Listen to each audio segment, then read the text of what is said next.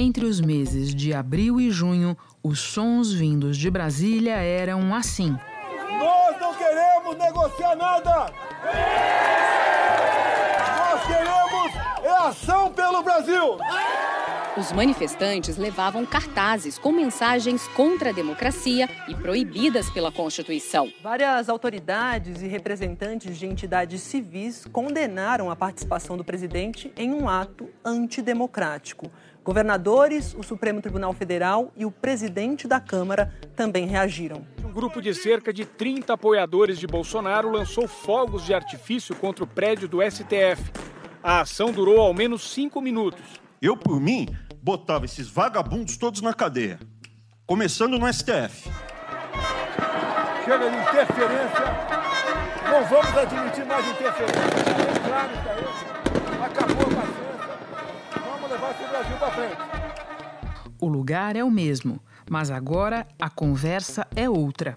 Teve dança de cadeira na vice-liderança do governo. Centrão ganhou mais espaço. O líder do governo na Câmara, deputado Ricardo Barros do PP, levou o grupo para um encontro com o presidente no Palácio da Alvorada. O presidente Jair Bolsonaro levou o desembargador indicado a uma vaga no Supremo Tribunal Federal para um encontro na casa do ministro Dias Toffoli, do STF. Cássio Nunes Marques é desembargador do Tribunal Regional Federal da Primeira Região desde 2011, por indicação da então presidente Dilma Rousseff. O evento na casa do ministro do Supremo Dias Toffoli começou no almoço e entrou pela noite. O presidente Jair Bolsonaro foi convidado para assistir a um jogo de futebol na TV. Entre uma conjuntura e outra, inquéritos que rondam Jair Bolsonaro e família.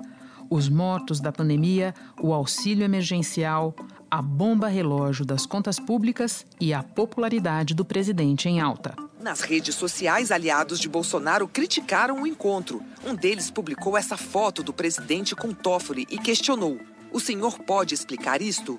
O presidente respondeu: Preciso governar. Converso com todos em Brasília. Da redação do G1, eu sou Renata Loprete e o assunto hoje é o acodão de Bolsonaro. Todos os movimentos do presidente para tentar se proteger, isolar potenciais adversários e chegar competitivo a 2022 são os ingredientes da minha conversa com a colunista de política do Valor Econômico, Maria Cristina Fernandes, que conhece como poucos jornalistas a dinâmica do poder em Brasília. Quarta-feira, 7 de outubro. Maria Cristina, são tantos os sinais de que neste momento o amor é lindo em Brasília que talvez a gente possa começar pelo mais recente: o armistício entre o ministro da Economia, Paulo Guedes, e o presidente da Câmara, Rodrigo Maia, um movimento estimulado pelo presidente Jair Bolsonaro e ocorrido num evento que teve entre os seus patrocinadores, olha só, uma figura é, muito influente no passado e que vinha é, no oblívio na era bolsonarista senador Renan Calheiros. Qual é o significado desse movimento Paulo Guedes Rodrigo Maia. Vamos começar por, este último personagem que você mencionou. Como é que o senador Renan Calheiros entrou aí na ciranda? O... Dias atrás houve um leilão de saneamento no estado de Alagoas que é governado pelo filho do senador Renan Calheiros, o governador Renan Filho. E esse leilão de saneamento foi formatado pela secretaria, por uma das secretarias do Ministério da Economia.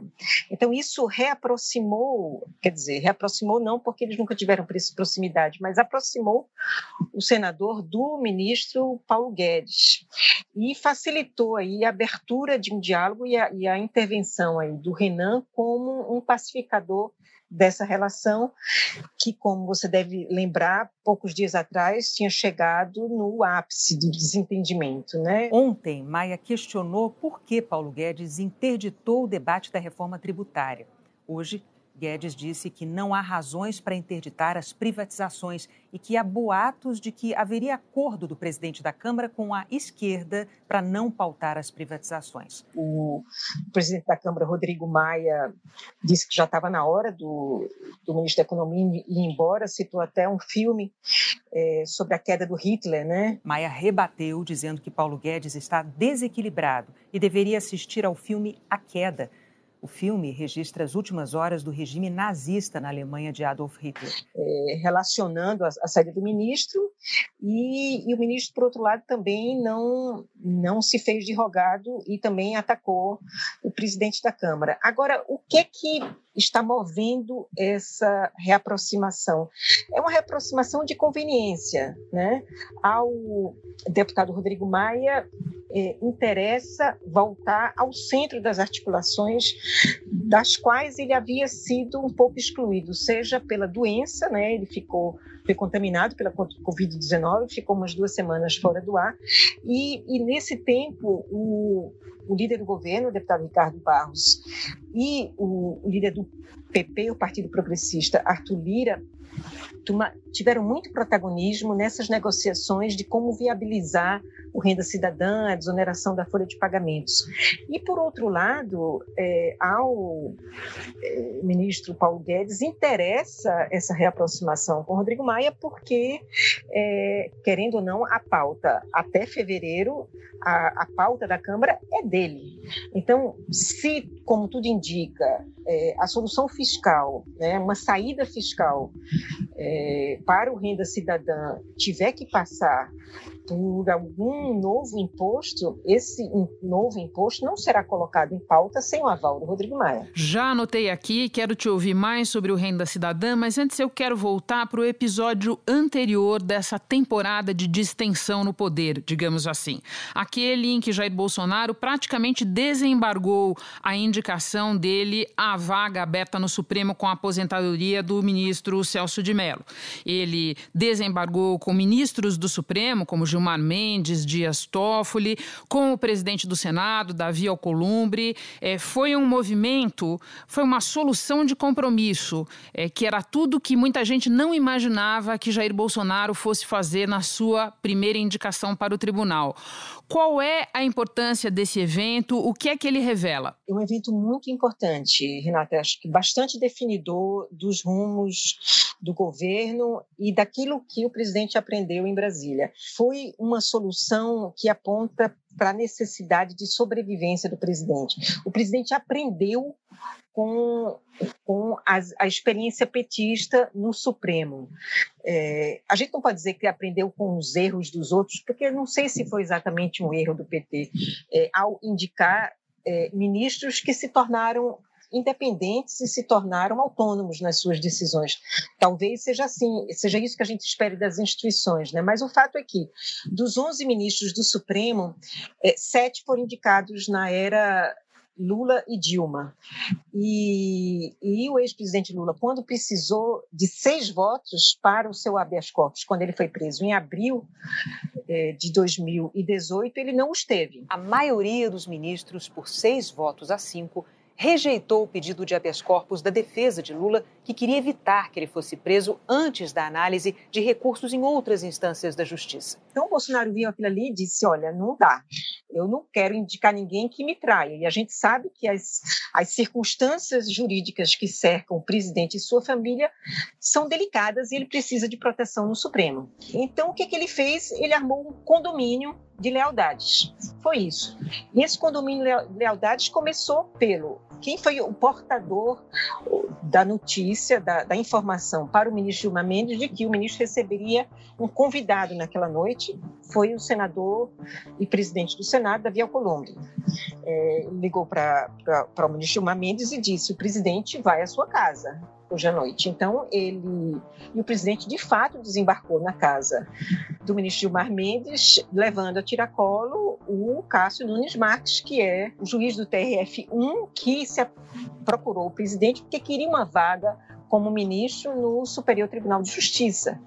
E não esperava nunca que é, dessa conversa surgisse uma proposta para que ele fosse para um degrau acima, que é do Supremo.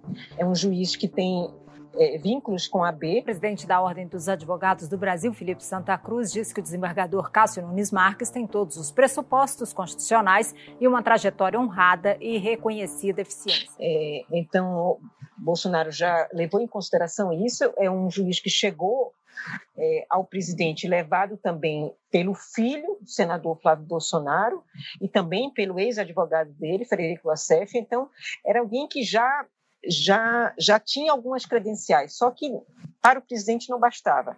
Era preciso que tivesse também o aval do presidente do Senado, porque ao presidente do Senado interessa ter um nome no Supremo que avalize a tese de que ele pode ser reconduzido para o cargo. Depois envolveu o ministro Gilmar Mendes. Por que o ministro Gilmar Mendes né, é, precisava ser envolvido? Porque hoje é talvez uma das personalidades é, é, mais importantes de Brasília. Ele é um ministro sorteado para todos os casos-chave do tribunal. Ele é ouvido desde o governo Fernando Henrique por quase todos os presidentes que entram em apuros, à exceção daquela presidente que foi derrubada, Dilma Rousseff. É, além de ser um interlocutor privilegiado de negociações para desatar votações até no Congresso, né?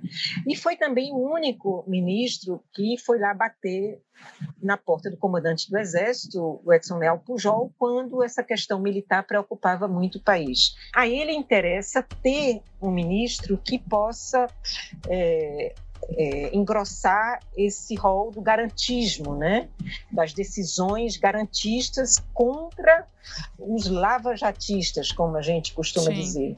O senador Marcos Duval perguntou para ele o que, que ele acha sobre a Operação Lava Jato. Ele disse que qualquer pessoa que seja indicada para o Supremo Tribunal Federal tem que ser favorável ao combate à corrupção, mas também disse que pode acontecer um ajuste aqui, outro ali, um ajuste ou outro em decisões judiciais e que é preciso aparar excessos. Ao ministro Mendes interessa ter alguém é, que gravite, digamos assim, no seu entorno.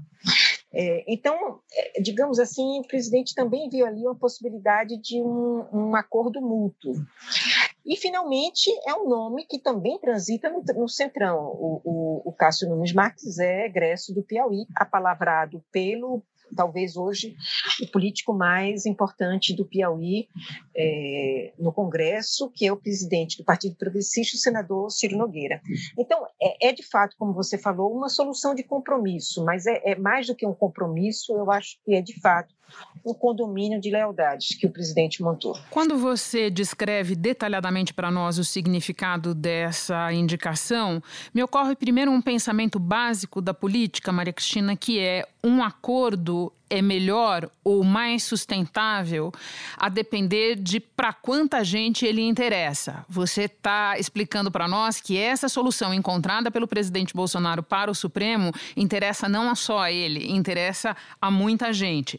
E uma outra questão que você mencionou antes, que é, são as pautas que estão no Supremo e que são de interesse direto do presidente Bolsonaro ou da família dele, e aí eu me refiro ao inquérito é, sobre a interferência na PF, eu me refiro ao inquérito dos atos antidemocráticos, tem a questão do Flávio Bolsonaro. Você pode detalhar um pouco mais para a gente o que é que bate no Supremo e que interessa tão diretamente ao presidente Bolsonaro? Esse inquérito dos atos antidemocráticos, eu acho que é um inquérito é, que no limite pode chegar no presidente. A gente não deve esquecer que o presidente subiu num palanque na frente do quartel-general do Exército em Brasília para participar de um desses atos. O presidente seguiu para o setor militar urbano. Ele parou em frente ao quartel-general do Exército, onde manifestantes se reuniram depois de participar de uma carreata que passou pela esplanada dos ministérios. Né, o, o inquérito das fake news que está com o ministro Alexandre de Moraes também é, é um inquérito que chega é, muito próximo do presidente, porque envolve diretamente é, a família é, de Jair Bolsonaro. Alexandre Frota apresentou documentos à Polícia Federal que, segundo ele, foram descobertos pela comissão do Congresso que investiga as fake news. Esses dados relacionariam IPs a identidade de um computador, ao envio de mensagens falsas ou ataques a integrantes dos três poderes e a desafetos da família Bolsonaro. Segundo Frota, os IPs são de computadores situados em endereços de Eduardo Bolsonaro. Alexandre Frota afirmou que Carlos Bolsonaro também estaria envolvido, tanto no esquema de disseminação de fake news, como na convocação para a participação das manifestações nas ruas, que tinham mensagens antidemocráticas.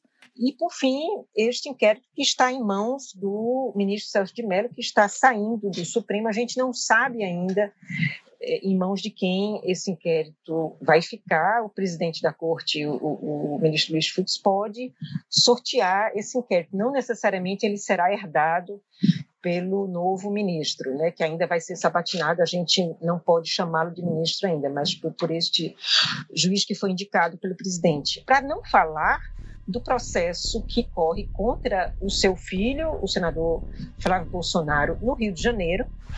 E o senador estava para ser denunciado pelo Ministério Público na semana passada e essa denúncia foi é, paralisada.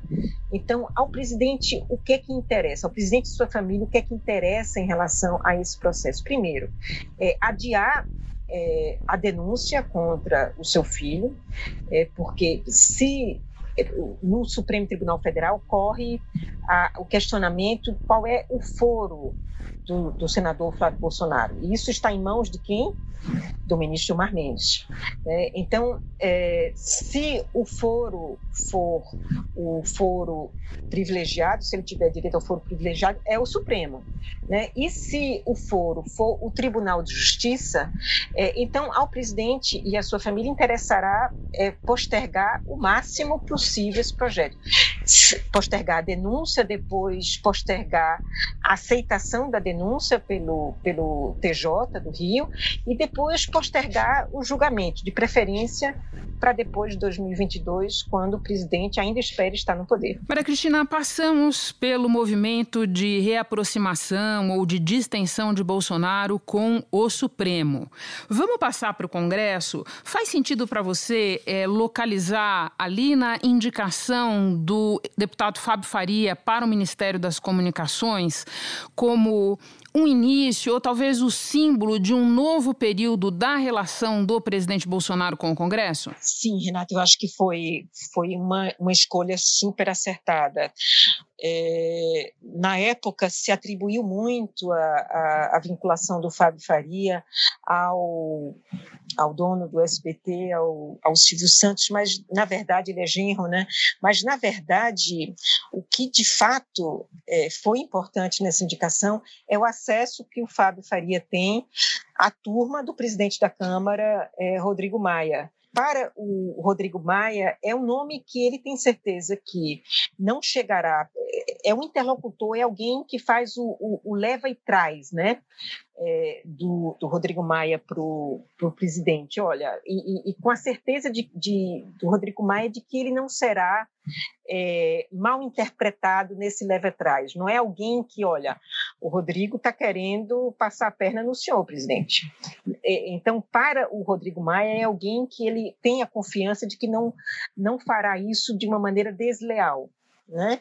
E ao presidente da República, ele sabe que, tendo escolhido um ministro, tendo escolhido o Fábio Faria como ministro é, da República, ele também não fará isso, não, não, não lhe será desleal. Agora, você já disse, o presidente já fez isso em parte para se proteger. Agora, ele precisa governar e algumas coisas simplesmente precisam acontecer. Você mencionava no início da nossa conversa a viabilização do renda cidadã de alguma maneira. Né? Em que medida esse acordo, essa confluência toda de interesses, vai ajudar a destravar a pauta do governo no Congresso? Porque essa continua engasgada, concorda? Continua bastante engasgada, continua mexendo no mercado, juro de longo prazo, né? É, já reflete esse nervosismo e é, é isso tudo é uma bomba contratada porque o governo não sinaliza que tem uma solução é, fiscal para o Renda Brasil, e isso é, meio que empurra com a barriga é, esse problema. A gente já, já arruma para fechar o ano de 2020 com um déficit gigantesco que pode chegar perto aí de um trilhão. Teve o um jantar essa semana na casa do ministro do Tribunal de Contas da União, Bruno Dantas, justamente para tentar aproximar o Paulo Guedes do Rodrigo Maia para achar essa solução. Só que não está fácil. Por quê? É, é, passa por, por alguma, algum tipo de taxação e o Rodrigo Maia teme que aprovar uma, alguma coisa tipo uma CPMF agora jogue a reforma tributária para as calendas, que é a grande pauta com a qual ele quer terminar seu mandato de presidente da Câmara. Ora, se o governo aprovar a, a, a CPMF, que interesse terá de mexer em qualquer outro tributo? Ao que, o que interessa para o governo é aprovar uma, uma, uma, um tributo a mais, então não vai querer mexer nisso. E é, então supostamente ontem avançou-se nisso, né? O presidente Rodrigo Maia teve a sensibilidade, assim como o ministro Paulo Guedes, de compreender que a importância do diálogo, da construção, da possibilidade de construirmos pontes nessa relação institucional o deputado Rodrigo Maia ficou mais é, aberto a discutir um novo tributo. A situação fiscal do Brasil pela pandemia, não pelas circunstâncias construídas desde o governo Bolsonaro, era uma situação muito difícil, dramática, e que nós tínhamos que estar unidos dentro do teto de gastos para encontrar as soluções. E o, o, o, ministro Paulo Guedes também aceitou, de alguma maneira, é, não interditar esse debate da reforma tributária. Eu sempre disse que ele, o Brasil ia surpreender o mundo, surpreendeu. O Congresso trabalhou o tempo inteiro, a Câmara trabalhou com o presidente Rodrigo Maia, o, o Senado trabalhou, o presidente Bolsonaro o tempo inteiro também. Uma renda cidadã, mesmo reduzida para 300 reais, é, e reduzida também, porque hoje atinge mais de 60 milhões de pessoas. O auxílio emergencial pago pelo governo federal a quase 60 milhões de pessoas, até agora é o que está garantindo a compra de alimentos e produtos de limpeza para muitas famílias. Então, não, não haverá como é, essas, esses 60 milhões serem contemplados. Mesmo que o, se queira reduzir para 30 milhões, isso aí já fura o teto de gastos. O novo tributo também não resolve tudo, porque você tem que cortar gasto para você não, não, não furar o teto. Não é só acrescentando, acrescentando receita. Então, de alguma maneira, essa, esse acordo que foi, pelo menos se iniciou nesse jantar, vai ter que passar por alguma solução de continuidade em relação a alguma solução para o teto de gastos, alguma cumieira que terá que ser aceita aí de parte a parte. O que me parece que ao deputado Rodrigo Maia interessa é que ele tenha protagonismo na definição desta cumieira. Estão chegando à conclusão de que alguma brecha, uma clarabóia nesse teto terá que ser posta. A questão é quem discute os critérios que serão usados para é, fixar essa clarabóia né, no teto. Passando do horizonte do ano que vem para o horizonte de 2022, porque é evidente que os movimentos do presidente Bolsonaro contemplam 2022, qual é o efeito, Maria Cristina, dessa. É, inflexão dele, desse rearranjo do governo, não só para as pretensões dele em 2022, mas para as pretensões de outros nomes que gostariam de se oferecer como alternativa a Bolsonaro no campo do centro, da centro-direita, onde você quiser situar aí. Olha, ele com esse movimento, ele mostrou que ele quer se credenciar como um presidente do sistema, né? É, porque se ele é um presidente que consegue fazer acordo com o Supremo, consegue fazer acordo com a cúpula do Congresso, então ele é um, é um presidente que pode tentar se viabilizar pelo centro, né? E é, e é o centro que o ameaça, né? Os nomes que podem vir ameaçar, quando a gente vê as pesquisas, ele continua a, a derrotar o nome da esquerda. O que pode ameaçar o presidente é o nome vindo do centro. Se ele ocupa esse espaço como alguém aceito pelo sistema, ou pelo, como alguns gostam de dizer, pelo establishment, então ele diminui as chances de um desafiante vir pelo centro. E para terminar, já que você fala em presidente do sistema, a gente pode comentar também os acenos que ele está fazendo neste momento à base bolsonarista raiz, aos chamados ideológicos, o nome que se quiser dar, a turma que ficou descontente com a indicação de Cássio Marques para o Supremo. Bolsonaro está dizendo, em outras palavras, espera lá, logo mais tem outra indicação, eu vou contemplar vocês.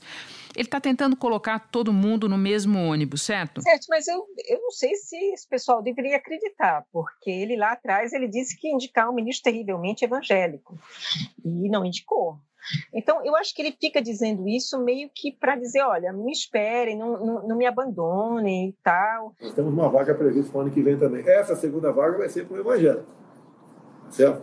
O primeiro pré-requisito tem que ser evangélico. Né? Terrivelmente evangélico. O outro, tem que tomar tubaína comigo. Mas a essa altura, esse pessoal não está fazendo, não está conseguindo regimentar é, torcida a seu favor. Sim. O, o presidente, eles não estão conseguindo jogar muita gente contra o presidente por conta disso. Eu acho que os, os radicais, nos quais, dos quais o presidente se valeu para chegar ao poder, que fizeram muito barulho, fizeram muita campanha para o presidente lá atrás, né? Foram, ele, eles foram a plataforma para ele se lançar na campanha. A gente está lembrado, a campanha é muito recente, né? O, o, presidente se valeu muito dos evangélicos, se valeu muito dos radicais é, é, nas redes sociais para chegar onde ele chegou. Só que agora ele não precisa mais deles. Maria Cristina, muito obrigada pelas informações, pela ótima conversa. É sempre uma alegria te receber no assunto. Bom trabalho aí. Eu que agradeço, Renata. Pode saber que a alegria é minha. Um bom trabalho para vocês também. Nós falamos de 2022, mas tem eleição também este ano, eleição municipal. E por causa da pandemia, aqui vai uma das orientações do TSE eleitores ou mesários que estiverem com febre no dia da votação ou que tenham testado positivo para a Covid-19 nos 14 dias anteriores deverão ficar em casa. No caso dos eleitores, dá para justificar a falta por esse motivo. Já os mesários precisam comunicar imediatamente à sua zona eleitoral para que seja providenciada uma substituição. Este foi o assunto podcast diário disponível no G1 e também nos aplicativos Apple Podcasts, Google Podcasts, Spotify, Deezer, Castbox. Nos aplicativos dá para seguir a gente e assim ficar sabendo toda vez que tiver novo episódio. Eu sou Renata Loprete e fico por aqui. Até o próximo assunto.